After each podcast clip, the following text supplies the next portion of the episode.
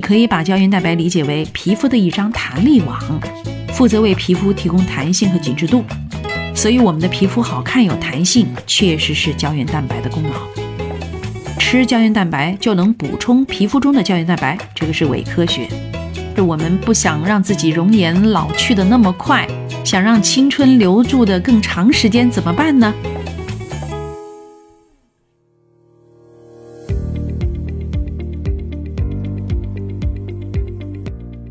又瘦又美，绝对是所有女人一生追求的终极目标。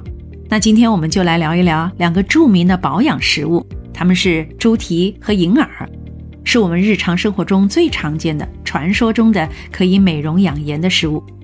很多人觉得吃了它们就可以补充胶原蛋白，让我们的皮肤变得更好、更有弹性。那这样的说法是不是真的靠谱呢？我们常说啊，随着年龄的增长呢，皮肤里的胶原蛋白就会流失。这也是真的。二十五岁的时候呢，就进入了流失的高峰期了。四十岁的时候，胶原蛋白的含量已经不到十八岁的一半了。那我们的皮肤呢，也就慢慢变得没有弹性了，出现了松弛和皱纹。这些呢，也是我们都不愿意看到的，因为这是变老的迹象。那胶原蛋白为什么那么重要呢？首先，让我们来了解一下什么是胶原蛋白，它为什么那么好。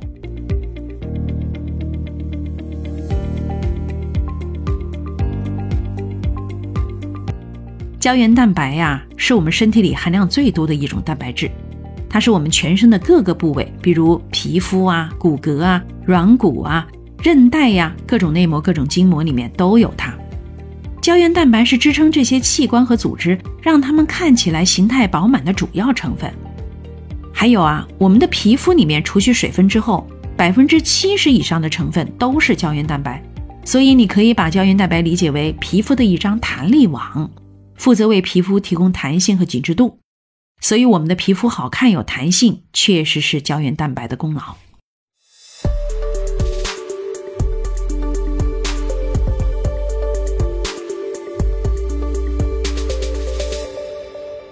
那吃银耳补充胶原蛋白吗？注意啊，只有动物里面才有胶原蛋白，所以银耳啊，它本身是一个植物，是完全不含有胶原蛋白的。那大家就会问了。以形补形啊，那银耳煮出来的黏糊糊的胶质是什么呢？这种粘稠的物质其实是一种糖，叫银耳多糖，属于可溶性的膳食纤维。这种糖呢，也有很好的保湿效果。这个效果啊，甚至和咱们化妆品里面经常提到的玻尿酸相媲美。嗯，所以现在这个干燥的秋冬季节，我们喝一些银耳汤呢，虽然不能补充胶原蛋白，但对于补充水分还是非常有帮助的。所以吃银耳、喝银耳汤，它是正向的。好，说完了银耳，那我们再来看看猪蹄。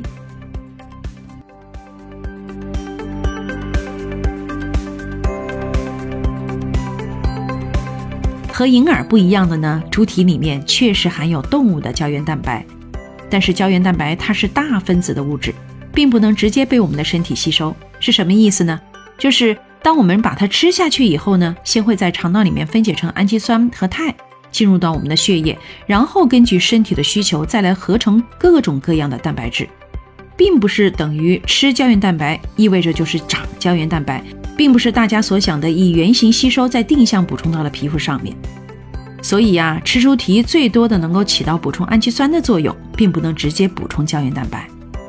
所以我们的结论是。一份胶原蛋白满满的猪蹄，并不能为我们带来满满的胶原蛋白，还会让我们承担变胖的风险。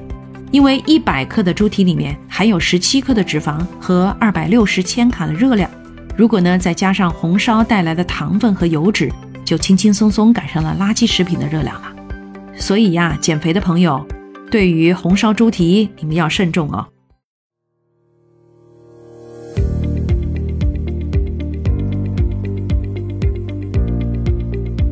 所以吃胶原蛋白就能补充皮肤中的胶原蛋白，这个是伪科学。